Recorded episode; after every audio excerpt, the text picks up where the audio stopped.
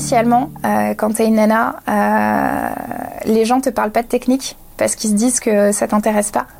Dans le monde des astronautes, il y a 10% de, femmes. Et dans le monde des ingénieurs du spatial, on est à 20, 22%, un peu comme le, reste des, sciences de l'ingénierie euh, classique.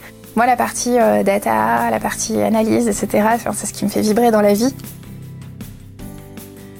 Bonjour à toutes et à tous, et bienvenue dans ce nouvel épisode un peu spécial de Regard Connecté. Vous l'aurez compris, nous allons aujourd'hui parler de la place des femmes dans le monde des technologies. Pour démarrer cette année 2019, que je vous souhaite aussi inspirante que bienveillante, j'ai voulu vous proposer un format un peu différent, en audio plutôt qu'en vidéo, en compagnie de quatre regards croisés l'année dernière. Le manque criant de femmes dans les métiers du numérique doit être comblé rapidement pour un développement mixte et responsable des technologies. Pensons par exemple à l'intelligence artificielle et à tous ses biais potentiels.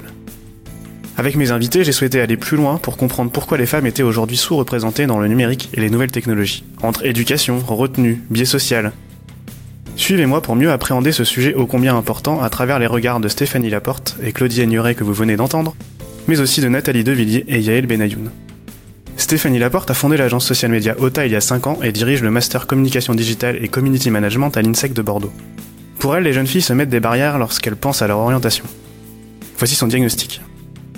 Il y a toujours un vrai blocage des filles sur les métiers techniques. Euh, parce qu'on se dit qu'on sera pas capable, parce que voilà, c'est vraiment de l'autocensure dans plein de cas.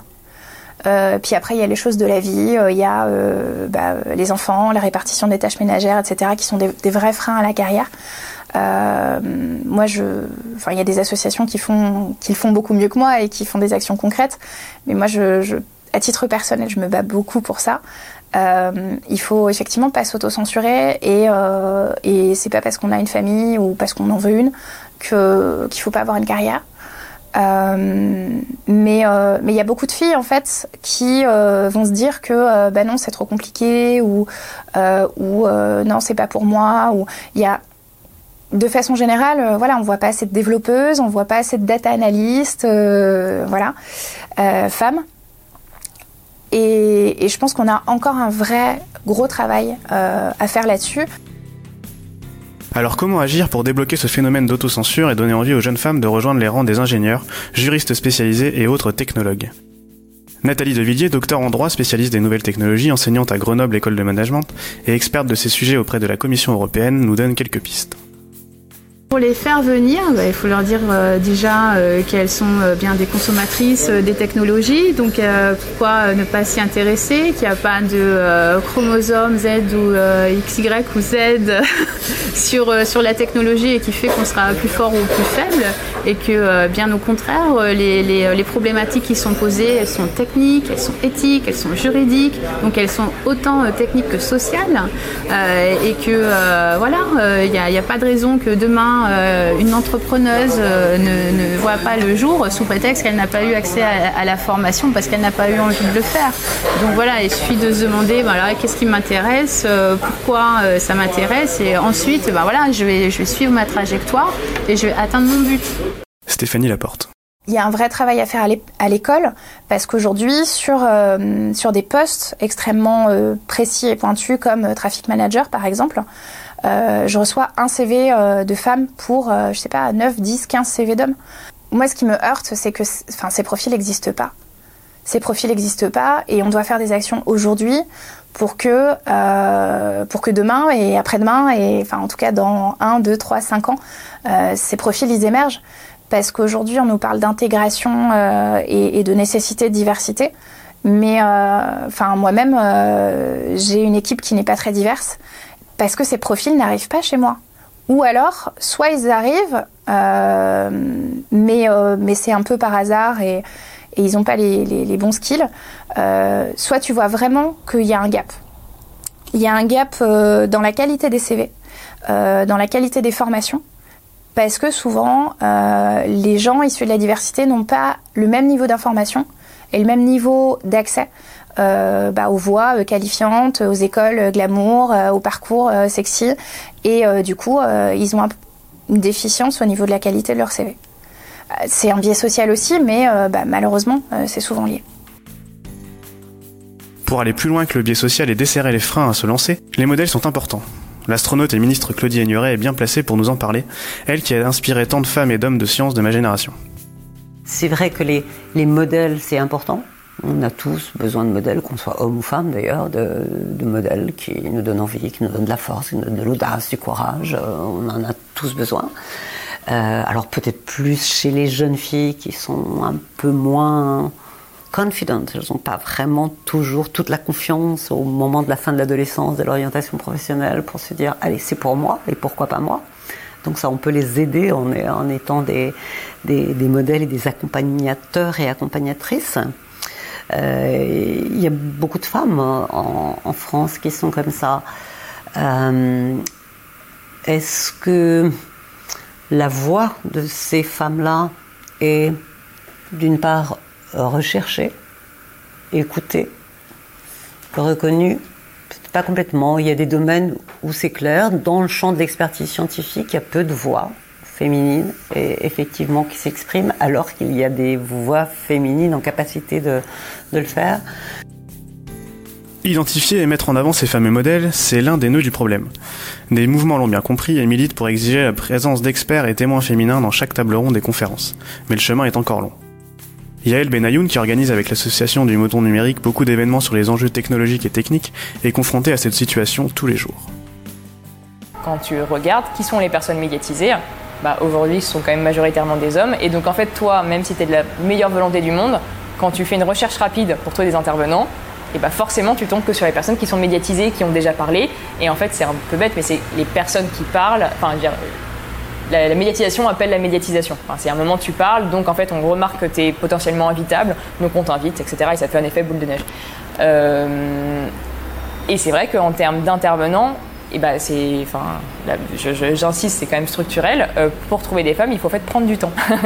et c'est un temps que bah, t'as pas forcément, mais pour X raisons, quoi, parce que euh, juste on a tous des, choses à faire. Et, et c'est pas facile parce que souvent, bah, elles sont pas forcément visibles. Et quand je dis euh, visibles, c'est vraiment que bah, soit euh, elles ont pas été euh, interviewées par des choses qui, enfin, par des médias qui sont visibles, ou et c'est que ça demande en fait un vrai travail de, de fond et de recherche pour euh, faire émerger euh, bah, les personnes pertinentes sur la question. Quoi. Et, mais ça, en vrai, il y en a plein. Hein. Des doctorantes, t'en as plein. Des journalistes, t'en as plein. Des personnes spécialisées. Enfin, des, des, bon, alors, je vais prendre la question des femmes, mais même dans la tech, tu vois, j'imagine que t'en as euh, plein, mais qui sont pas visibles ou invisibilisés structurellement. Quoi. Claudie Ignoret. Alors, il y a plein de, domaines en, France ou et en Europe où il y a des femmes tout à fait euh, extraordinaires euh, qui ont fait des parcours, qui vont faire des, parcours euh, étonnants. Je suis. C'est Jean Monnet qui, qui, disait ça au sujet de l'Europe. Il disait Je ne suis pas optimiste, je suis déterminé. je dirais un peu la même chose pour la place des femmes dans l'environnement. Je ne suis pas optimiste, mais je suis déterminée à essayer de, de porter, de, euh, de faire entrer, de garder des, des portes ouvertes, de, de susciter de l'enthousiasme, de l'intérêt, de la reconnaissance, parce que la reconnaissance c'est quelque chose d'important.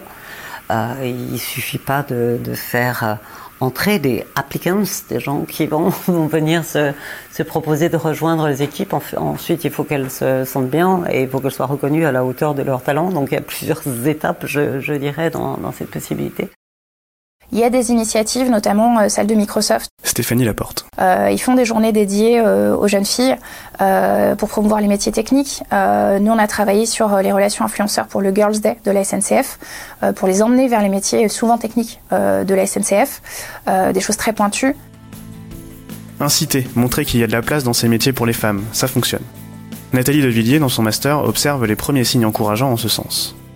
En réalité, des compétences, il y en a beaucoup.